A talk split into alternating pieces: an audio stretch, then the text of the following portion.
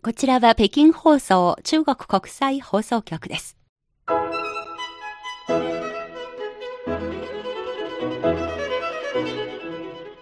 皆さんこんばんは。ハイウェイ北京中国情報ラジオ火曜日2時間目の CRI インタビューご案内の大正円です。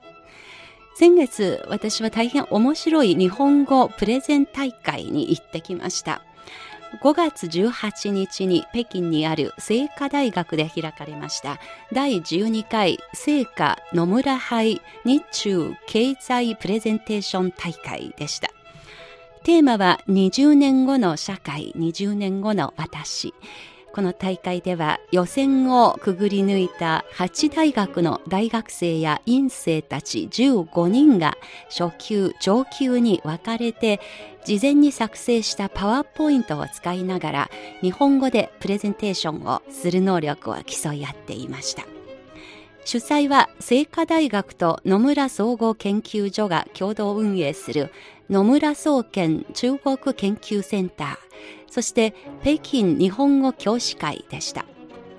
中国に進出している日系企業や中国のソフトウェアの開発会社などが協賛しています。数ある日本語コンクールの中でも、この聖火野村杯というプレゼン大会は、日本語力よりも日本語を使ってコミュニケーションを取る能力を重視する。ここが大きな特徴になっています。この大会に出場した学生たちのプレゼンテーションには、中国の若者が今注目している中国社会の現在、そして将来の問題というものが凝集されていたように聞こえました。そして皆さんは皆さんなりの解決策も一生懸命考えて発表していました。これからこの CRI インタビューでは今週と来週2回に分けてこのプレゼン大会の一部分をですが前半技術そして後半社会というのに分かれて紹介してまいります。まず1回目の今日は AI などの応用により暮らしや働き方そして社会にもたらした変化といった視点のプレゼンを6人の学生さんの発表を紹介してまいります。それでは早速お聞きいただきましょう。まずは北京科技大学2年の劉海慶さんです。皆さん、こんにちは。私のプレゼンのテーマは、私たちの大事にすべきものです。よろしくお願いします。機械文明と言われているこの時代は、機械がないと人間は生活できません。社会人になった私の仕事は通訳です。20年前に比べて人工知能による通訳は随分発展し、海外旅行から外交まで一般的に自動翻訳機が使われていますある朝上司からメッセージが来ました。ごめんリュウさん連絡が遅れだけど今日から新型の自動翻訳機を使うんからもう会社に来なくていいよ。私は失業しました。がっかりして落ち込んだ私は旅行でもして気分転換しようと思いました。時間はたっぷりあるんだから思い切って世界一周旅行をしようと思いました。しかしそんなにお金がありません。そうだ VR を使えばいいじゃん。私は VR セットを買いました。メガネをつけて私は世界一周旅行を始めました。日本の富士山エジプトのピラミッドそしてアメリカの自由の女神像あたかも本当に旅行しているかのようでした。しかし楽しかったのは最初だけ。だんだん飽きてきました。VR 旅行は確かに素晴らしいです。しかしどんなに美しい風景どんなに立派な建物であっても映像だけで本当に見ないならあんまり心に響きません。そして旅行は面白い友達と出会い美味しい食べ物を食べ思いがけない体験をすることが醍醐味でしょう。そして自動翻訳機も同じです。例えば日中翻訳機に「在見」を入力すれば必ず「さようなら」が出ます。しかし「在見」と「さようなら」は使い方が同じでも全く同じ意味とは言えません。自動翻訳機は意味を100%正しく翻訳してくれますが言語文化や背景などは教えてくれません。そのままだと言語の奥深さを知ろうとする人は減っていくでしょう。だから機械の素晴らしさに目を奪われている私たちは大事なものを忘れがちです。便利な機械や快適な生活より大事なものもきっとあるはずです。満足感達成感好奇心知識欲これらの気持ちを持っているからこそ人間が幸せを感じられるんです。これから機械はどんにどんなに発展しても人間として大事にすべきものを忘れてはいけません。そんな社会を目指しましょう。以上です。ご清聴ありがとうございました。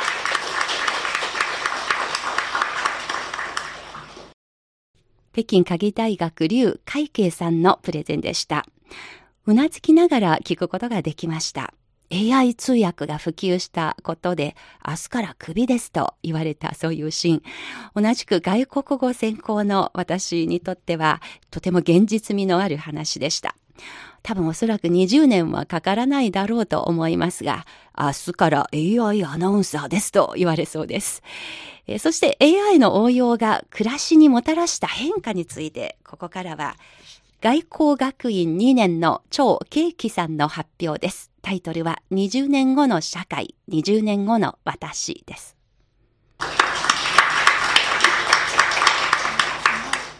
皆さん、こんにちは。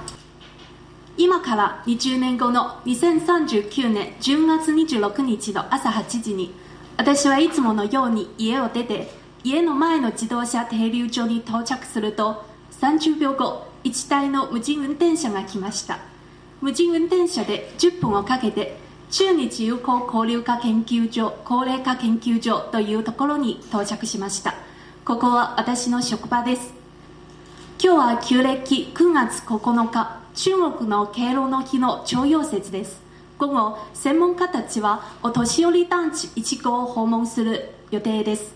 現在高齢者サポート体制を整えるお年寄り団地が各地の都市の郊外に作られています。今回は2つの家族を訪問することになっています。まず私たちはリサの家を訪れました。リサは3年前突然の脳卒中で寝たきりになってしまいました。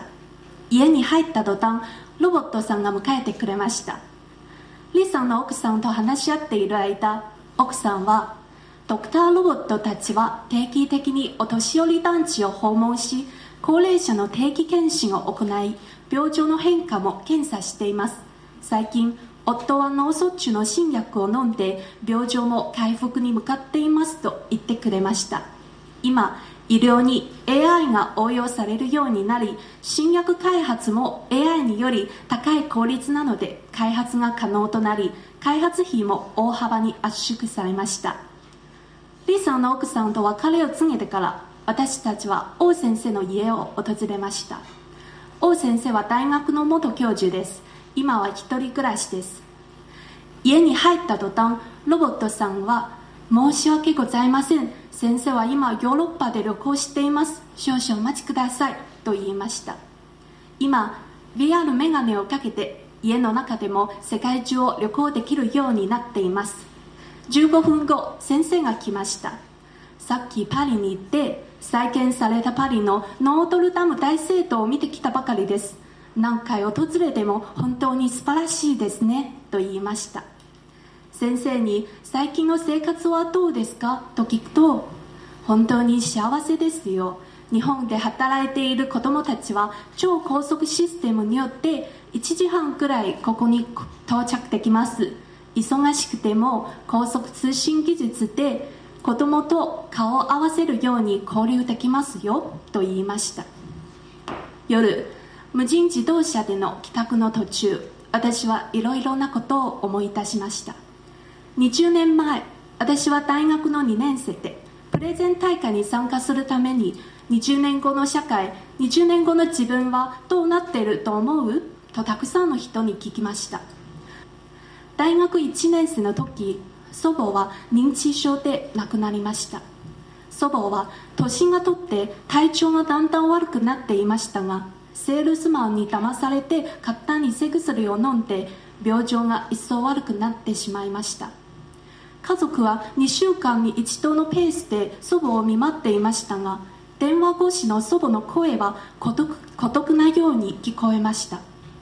これらの経験は私は高齢者の問題を真剣に考えさせるきっかけになりました。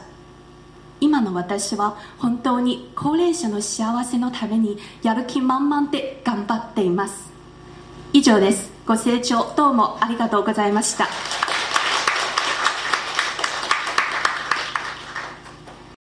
外交学院2年の張慶樹さん。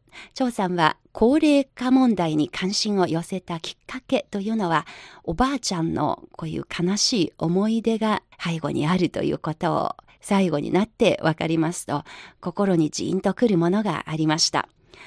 まあ果たして AI とか VR、バーチャルリアリティ、えー、その技術の中で本当に人間が出かけずに自分の必要とするもの、体験してみたい体験、これで満足できるのかなと、今の世界しかわからない自分ですので、まあ、現時点の答えしかできませんけれども、果たして将来どうなっていくのか興味津々です。さて、この AI の技術、どこまで応用できるのか、その日大変驚いた発表を立て続けに聞くことができました。その中の一つは、中国鍵大学3年生の孫月さんです。タイトルは、ロボットママです。皆さんもご存知の通り現代社会では子育てはお金と時間が大変かかるとか子供のためにキャリアを犠牲にしたくないとかいろいろな理由で子供を産みたくないと考える人がどんどん増えています。実は私もその中の一人です。私だけではなく周りでもこういう考え方を抱いている人が大勢います。そうした事情もあって多くの国では少子化が急速に進んでいます。日本の場合だと2018年の出生児数は約92万人で過去最小となったそうで政府が非常事態宣言をしてもおかしくないくらい深刻な状況になりました。義務で3人産めと発言した政治家さえいます。中国の場合二人っ子政策がすでに出されましたが政策開始から2年目で出生児数が減少しました。人口減少を抑制するためにはどんな方法をすればいいのだろうか。そこで人口を維持したい政府となるべく自分で子供を養育したくない国民両方のバランスを取るために AI 技術の時代と呼ばれる未来ではロボットによる代理出産と育児がこの難関突破の切り口となるかもしれません。もしこれが実現すれば子供を産みたくない人が自分で子供を作らなくても国家の発展に必要な人材が絶えることはありません。そしてロボット代理出産によって生まれた子供たちが国家が責任を持って養育し国の未来を担える人材に育てます。通常の代理出産には遺伝上の母親と代理母との子供をめぐる争いなどさまざまな問題がありますがロボットによる代理出産ではこれらの問題はクリアできます。残るは技術面の問題です。まるで SF 映画みたいですがこの計画が実現できると思います。理由はいくつかあります。第一に今の技術では妊娠5ヶ月後子供を外に出して育てることがすでに可能となっています。20年後胎児の培養技術はもっと進み一般女性が妊娠に気づくとされる3ヶ月目には子供を培養器に移すことが可能となるでしょう。第2に現在外見面において人間と類似度の高いロボットがすでに存在しています。こちらのロボットジャジャは普通の人間と全く見分けがつきませんね。第3に触覚センサーや 3D プリンターの技術で人間らしい自然な肌触りが再現できます。第4に精神面でも育児機能を持つ AI ロボットが開発できな開発可能です。例えば近年癒し専門のロボットが開発されたことは記憶に新しいでしょう。相手の表情を読んで感情が理解でき慰める話をすることさえできます。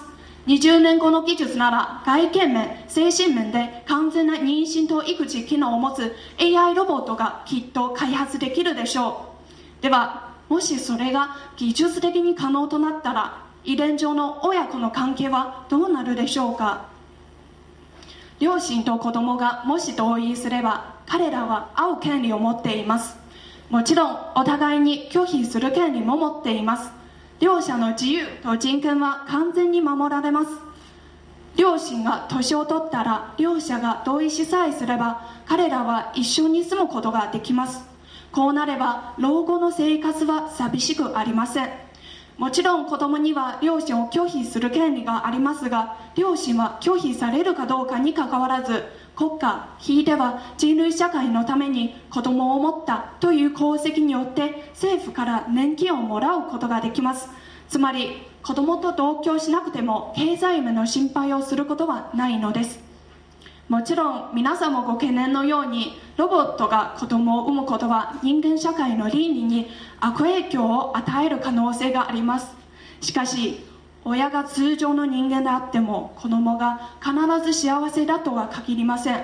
子供への虐待がよく報道されますし子供が泣いていてもスマホをいじっているような適正に問題がある親だって少なくありません。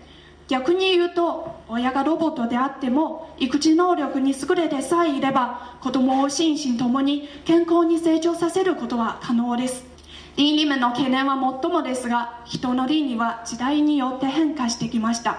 東アジアは昔一夫多妻制を容認する国が多かったのですが当時の人々は別に一夫多妻が非倫理的だと考えていなかったのです。近代に入るとやっと一夫一妻一夫一妻が固定的になり一夫多妻が非倫理的だと考えられるようになりました。今ではロボット出産が受け入れられなくてもその倫理観は国家や社会の状況技術革新によって変わっていくはずです。少子高齢化を抑制し国家ひいては人類の未来を守るためには20年後私たちは古い倫理観を改めこうしたロボットと共存する道を選ばざるを得ない可能性があります。障害は少なくないでしょうか。とにかく人間とロボットが共存する20年後の明るい将来を期待したいものです。以上です。ありがとうございました。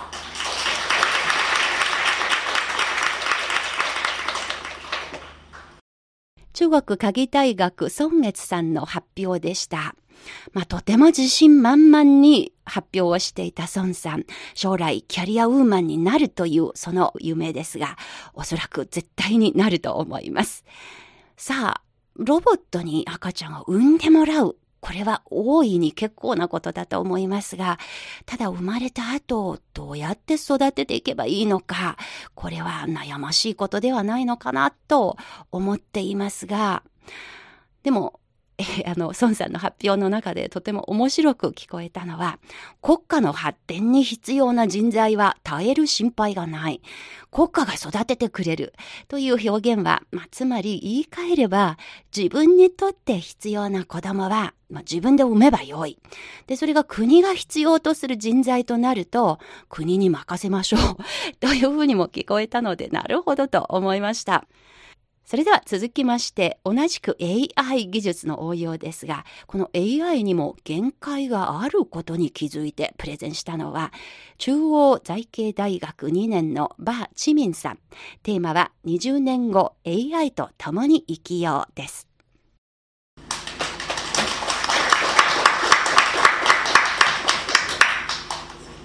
最近米国の作家ダン・ブラウンの小説「オリジン」を読みました。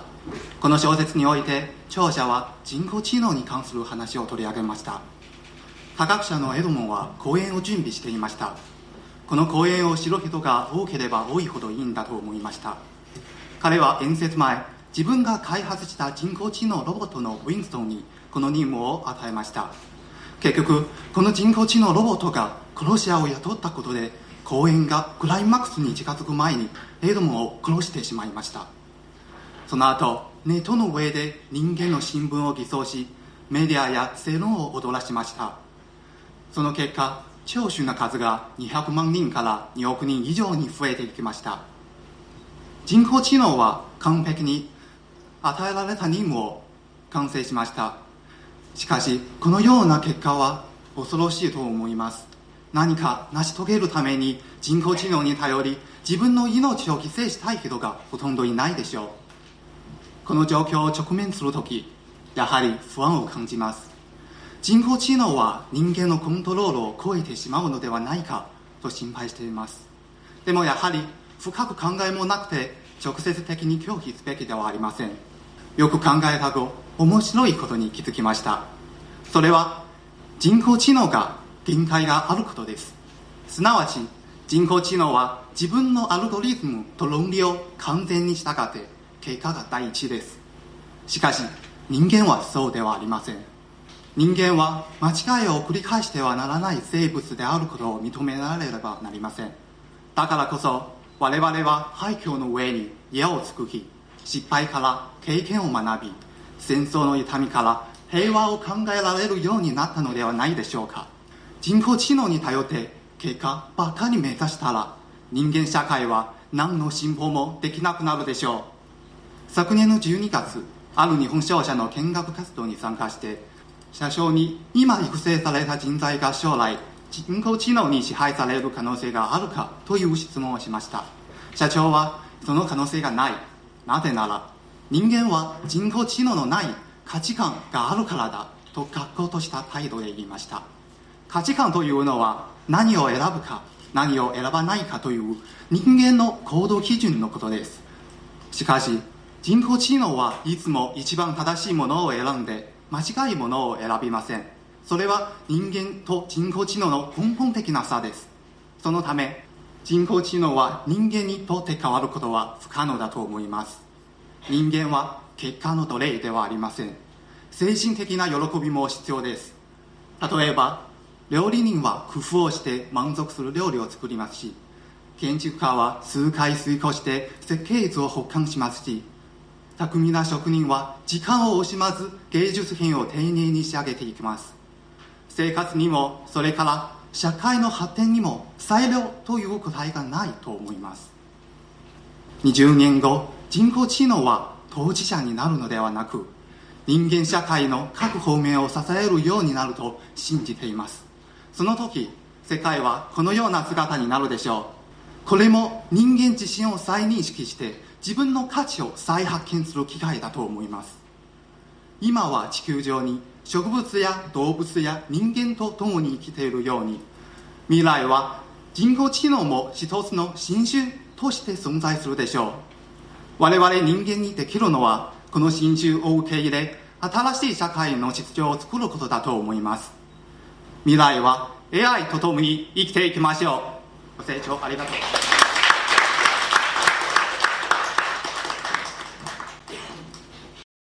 CRI インタビュー。中国の若者が描く20年後の社会。第12回成果野村杯日中経済プレゼンテーション大会でのインタビューをお送りしています。科学技術が20年先の社会をどう変えていくのか。そういうことをめぐって皆さんの発表をピックアップしてご紹介しています。中央財系大学のマさんは AI 人工知能の限界、そして人間には人間ならの強みということを意識しながらも AI 人工知能という地球の新種を受け入れて人間が AI と共に生きていこうではないかと唱えています。さすがに若者らしいセンスだなと思いました。さてこの AI の普及により人間が生きる空間が圧迫されないのか。ここからは中央財系大学1年の小年金さんの発表、人間の居場所はどこへ？です。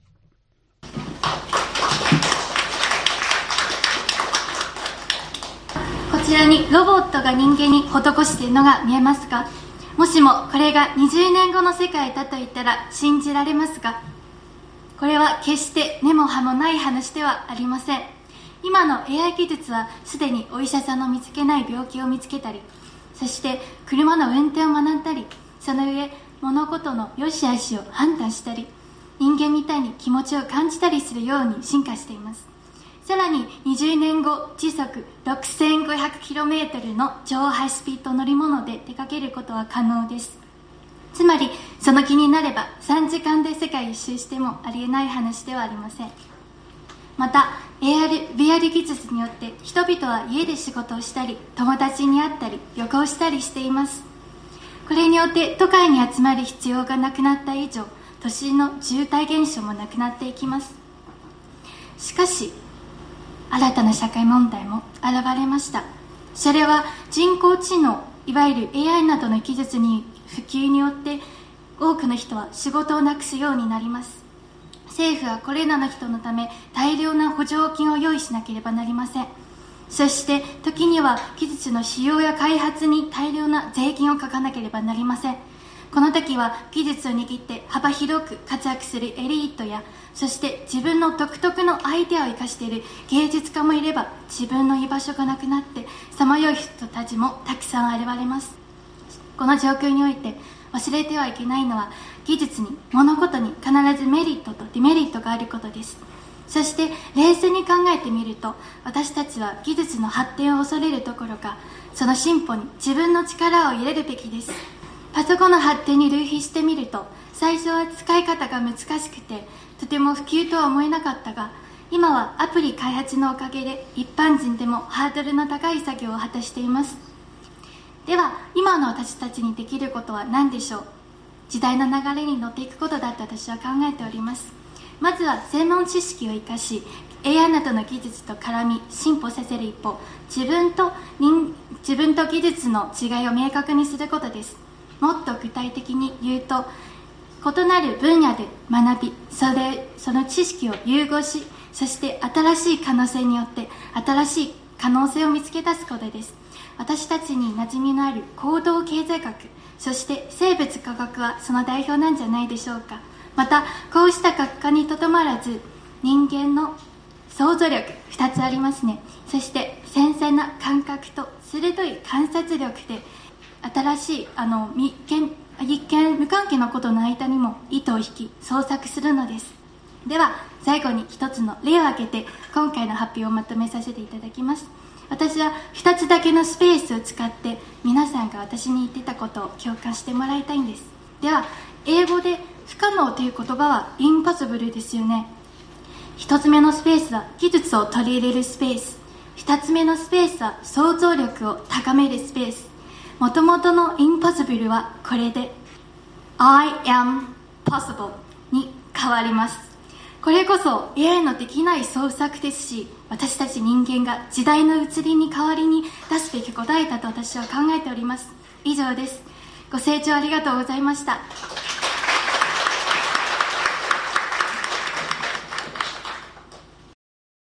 中央財系大学小年金さんの発表をお聞きいただきました。まあ、最後のセンス、すごいことですね。不可能、impossible ということを I am possible 私ができるということに変えていく。これを例にしまして人間の可能性は豊かな想像力というものに求めていました。AI の普及により人間が今度余剰労働力として大量に余り出すのではないかということを真剣に心配していた学生もいました。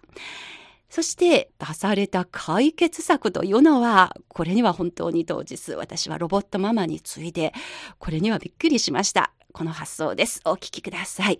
北京鍵大学3年生の今日志賀さん、人間ロボットです。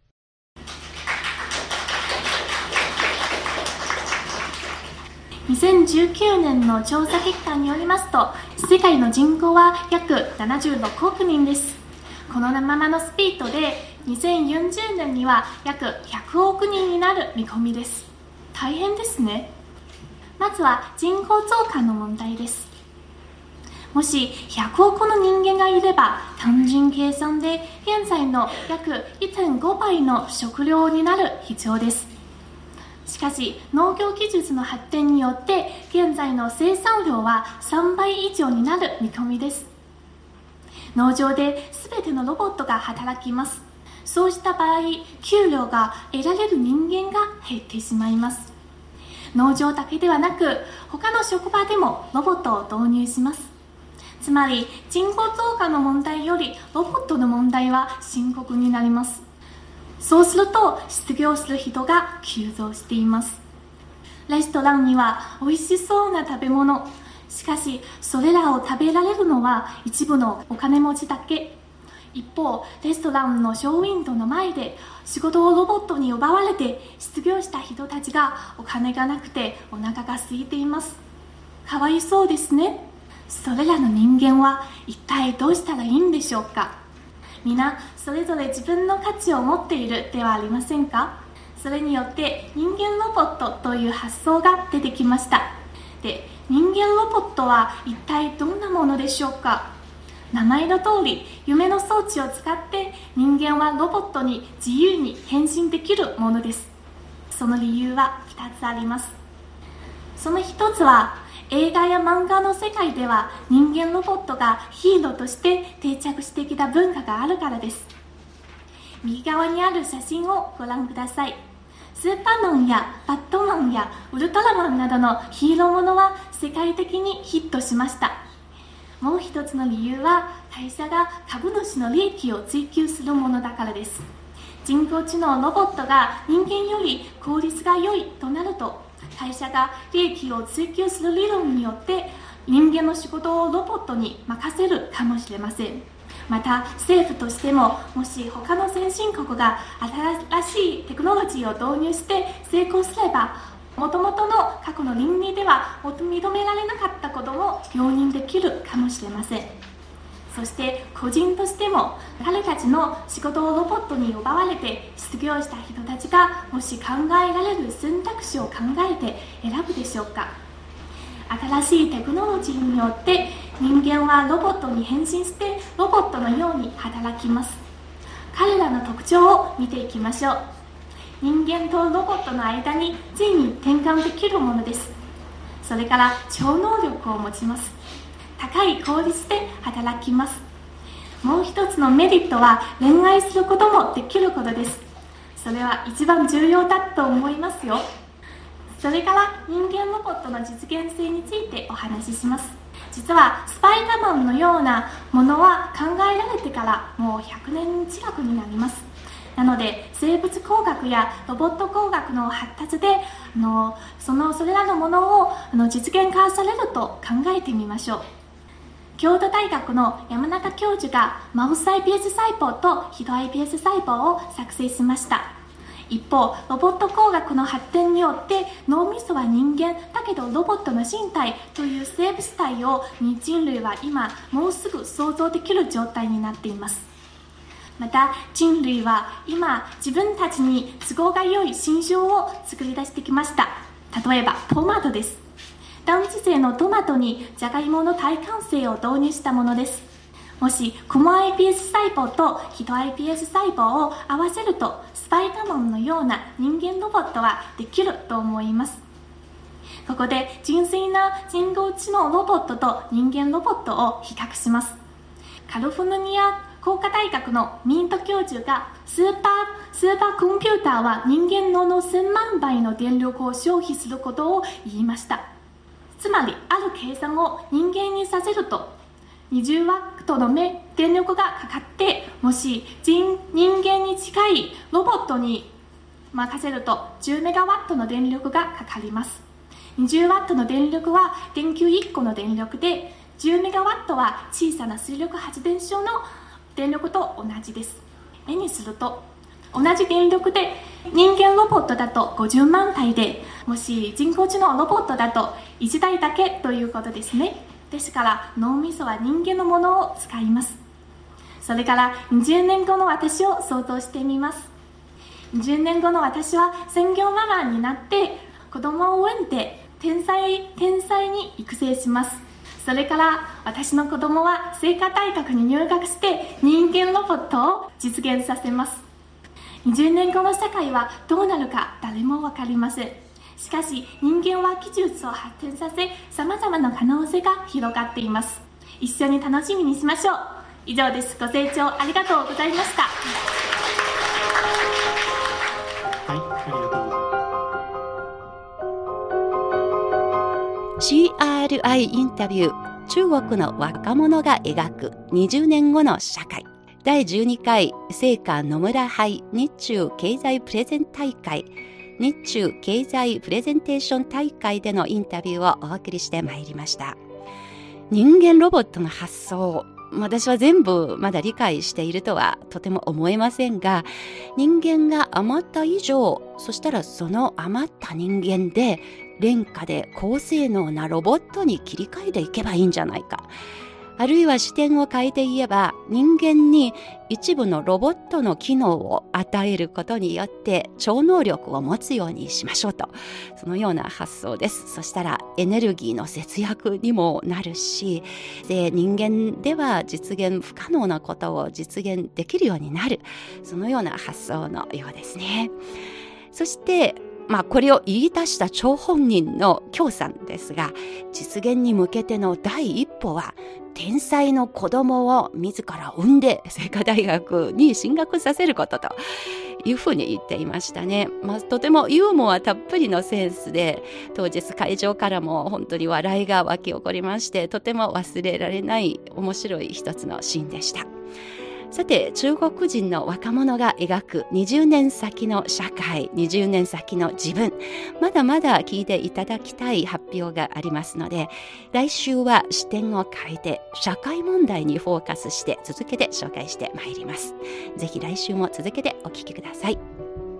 この番組の制作にあたりまして聖火野村杯日中経済プレゼンテーション大会の主催者である野村総研中国研究センター、そして北京日本語教師会、または出場した学生たちのサポートをいただいています。合わせてここでお礼申し上げます。それでは今日のこの番組、ここまでのご案内は私、王昭燕でした。また来週。